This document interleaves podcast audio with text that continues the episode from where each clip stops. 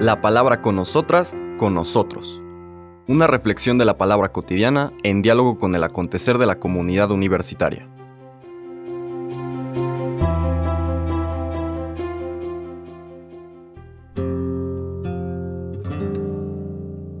Hola, buenos días.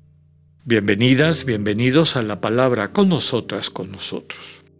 Hoy miércoles 5 de octubre seguimos profundizando, meditando la mistagogía, este camino espiritual de revelación del misterio de Cristo, como nos los presenta el Evangelio de San Lucas.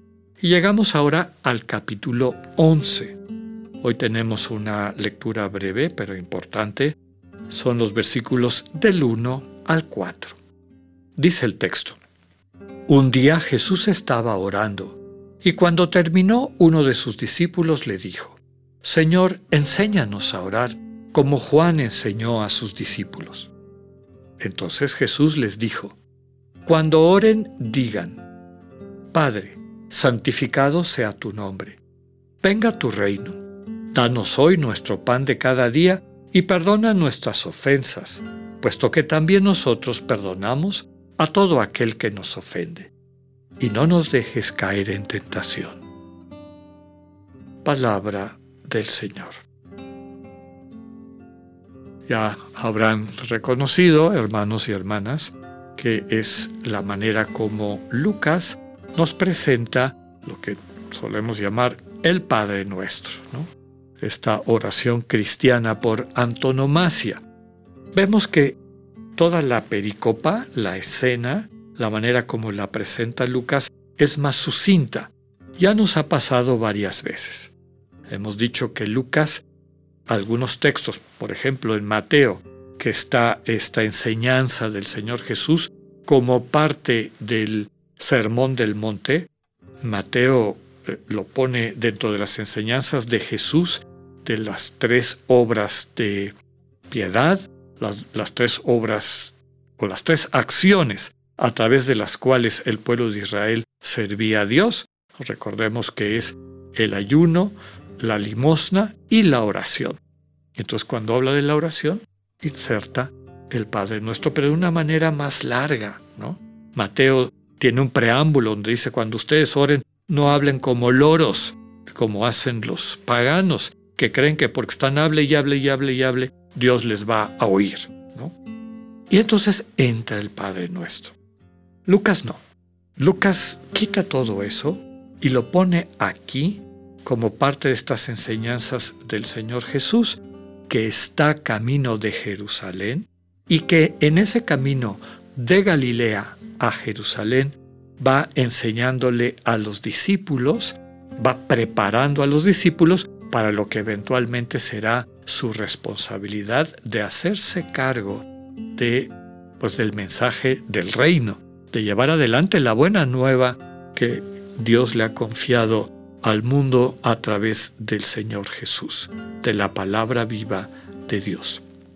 Entonces, en este contexto, Lucas una vez pone las cosas o las enseñanzas, una vez más, perdón, pone las enseñanzas centrales de su evangelio dentro de un espacio de oración.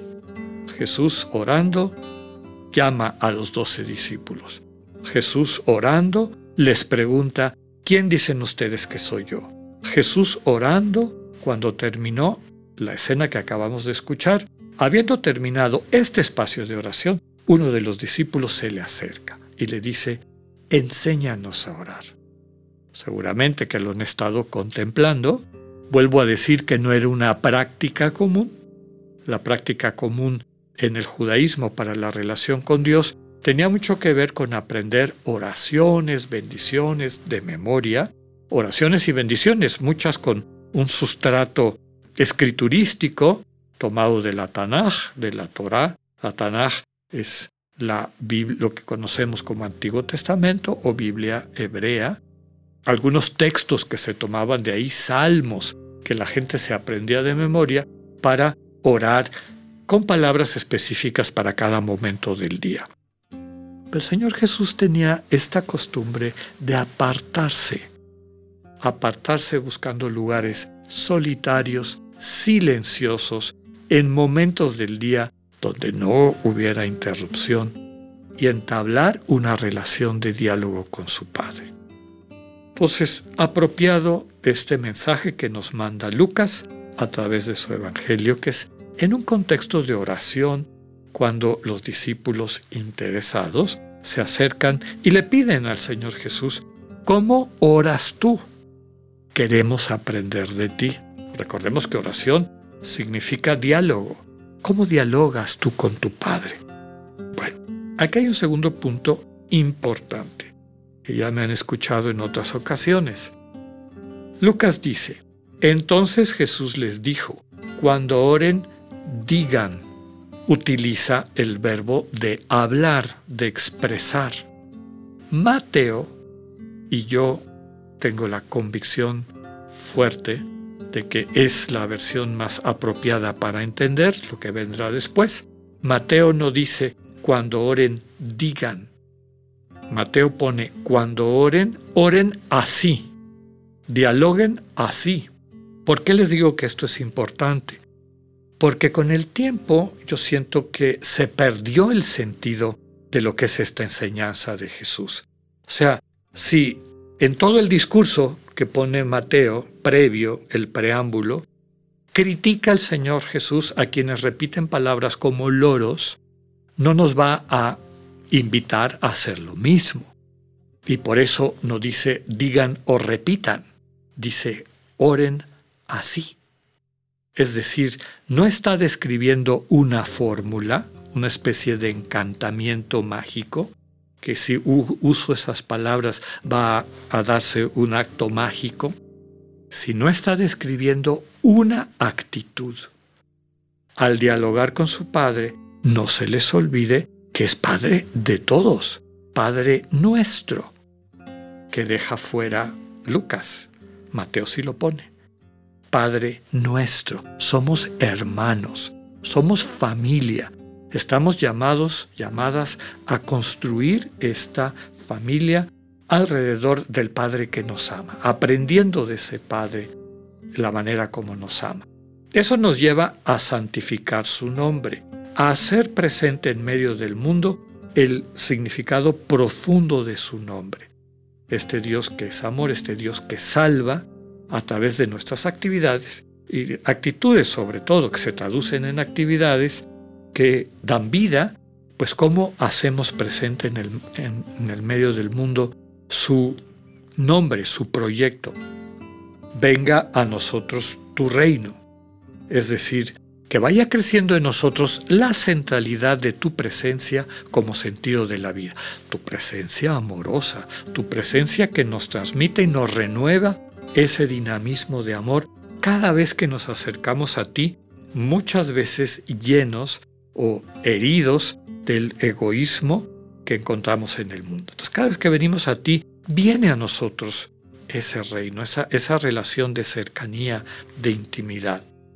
Danos nuestro pan de cada día, que no nos falte el alimento necesario para poder seguir amando y sirviendo. No, no le pide, dame el pan que me dure para el resto de mi vida o los recursos para dejarme de preocupar. El Dios providente, el Dios del amor, como parte de ese camino que nos llama al amor de agape, al amor divino, nos invita a que confiemos en que ese amor de Dios irá proviendo lo que necesitamos, proveyendo lo que necesitamos. Lucas deja fuera, hágase tu voluntad así en la tierra como en el cielo. Yo creo que considera que está presente en esa parte del reino. Venga tu reino. Y luego esta invitación a el perdón. Perdona nuestras ofensas, como también nosotros perdonamos a quienes nos ofenden. Quien se vive perdonado de Dios es capaz, está enviado en esta misión de reconciliación. Quien no se ha sentido perdonado, sanado por Dios, es casi imposible que pueda realizar esto. Y finalmente la petición de no nos dejes caer en tentación. No dejes que todas estas trampas que el espíritu del mundo nos pone terminen haciéndonos daño o separándonos de ti. En resumen, el Padre nuestro no es una fórmula mágica, es un estado, una sensibilidad, una manera de orar, es decir, dialogar, relacionarse con Dios. Pidámosle al Señor que todas las mañanas que en silencio nos ponemos en sus manos, nos vaya Él enseñando a orar. Que así sea, que tengan un buen día. Dios con ustedes. Acabamos de escuchar el mensaje del Padre Alexander Satirka. Escúchalo de lunes a viernes a las 8.45 de la mañana por radiveroleón.com o a través de nuestra app gratuita para iOS y Android. Radivero León, no todo está dicho.